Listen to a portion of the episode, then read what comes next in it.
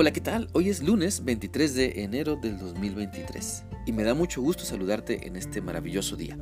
Te animo para que continuemos meditando en lo que la palabra de Dios nos dice en la tercera carta del apóstol Juan.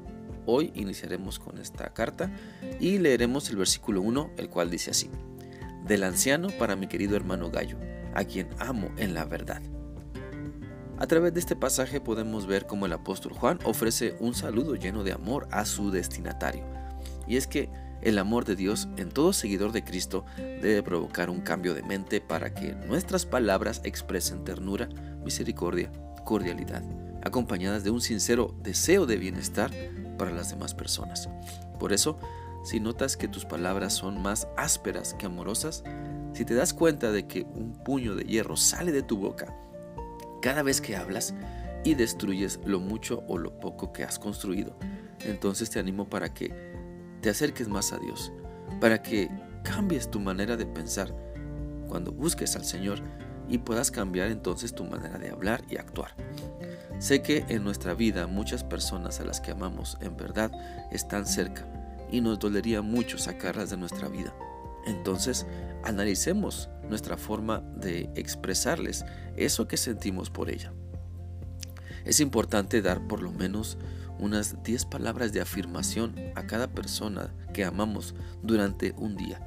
Decirles que las amamos, darles un fuerte abrazo, besarlas, decirles lo bien que nos sentimos porque estamos cerca de ellas, darles palabras de alabanza por lo que son y no solo cuando se portan bien o cuando tienen un logro. Ciertamente todos debemos aprender a mejorar nuestra relación con Dios para que Él vaya quitando las impurezas de nuestra mente para que Él vaya cambiando nuestros pensamientos que luego nos llevan o luego nos llenan de enojo, pensamientos que nos llenan de coraje, pensamientos que nos llevan a ser envidiosos. Entonces, si Dios quita todo esto de nuestra mente, nuestra tarea es ahora colocar en nuestro pensar las promesas de Dios, por ejemplo. Nuestra tarea ahora es pegar en nuestra mente sus mandamientos para practicarlos con fe y alegría. ¿Para, ¿Para qué?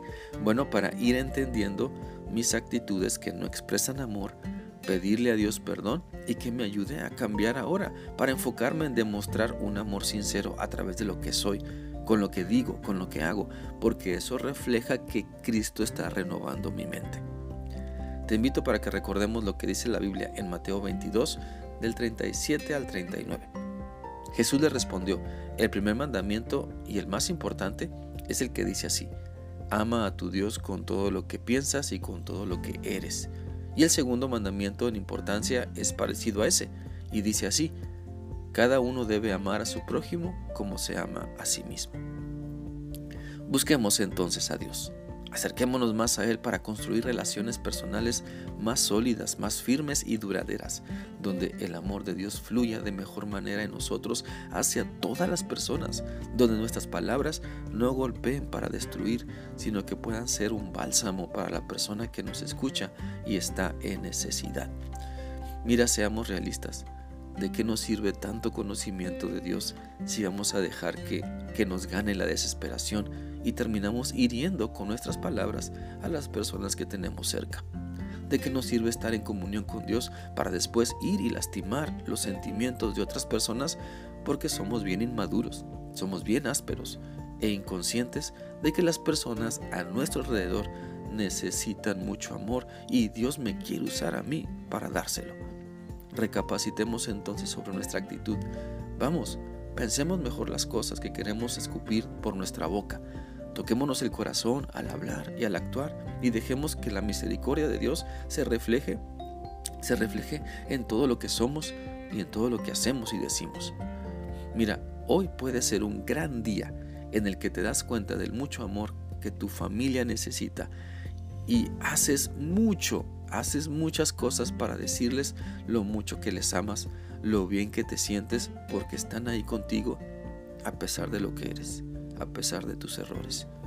Por lo tanto, pongamos en práctica el gran amor que Dios nos tiene, porque Él nos ama así como somos, para que nos dejemos transformar y lograr expresar un amor más sincero, un mejor amor a quienes tenemos cerca de una manera eh, consciente y que podamos ser eficaces, constructivos en nuestras relaciones con ellos.